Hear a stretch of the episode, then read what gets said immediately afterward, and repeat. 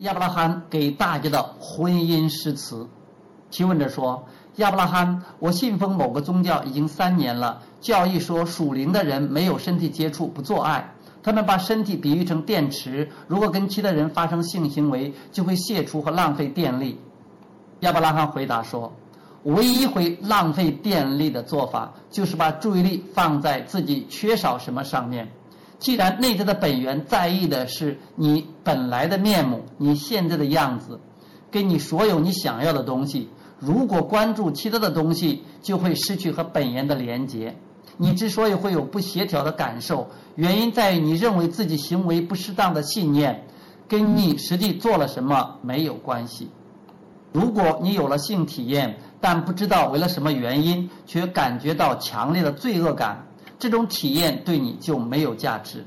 那么，你才是在流失能量。但是，如果你有了性体验，并因此得到美好的感受，宇宙的力量就在你背后支持着你。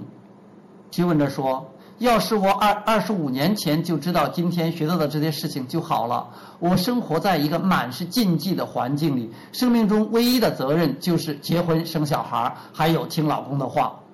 我的结婚誓词差不多也是这个意思。你会一生一世深爱、尊重和服从这位男士。哎，要是我早知道的话，一定拔腿就跑。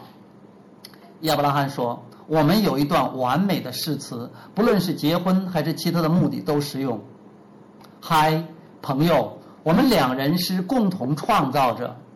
我期待在这段婚姻或这段关系中，我们两人都尽可能的在各方面感到满意。我希望能发现我是谁，还有你是谁。但我觉得最重要的是我很快乐。快乐到能够引发出你内心的快乐。我不会把你的生命当成我的责任，我的生命也是我自己的责任。我期待能在这里享受非常快乐的时光。我期许在携手同行的路程上，我们能享有享有一切正向的体验，因为那就是我的愿望。只要我们觉得快乐，就一直在一起吧。如果快乐时光离我们远去，不论是想法还是身体上出现分歧，当负面的感受出现时，就让我们分开吧。我们并非鼓励你结束婚姻或目前的关系，但我们要鼓励大家关照最重要的关系，也就是有形的你和无形的你之间的关系。当你对万事万物的思绪能够和内在的本源的观点保持和谐，你就能感受到真正的振动香气。接下来，你就能够给予给予。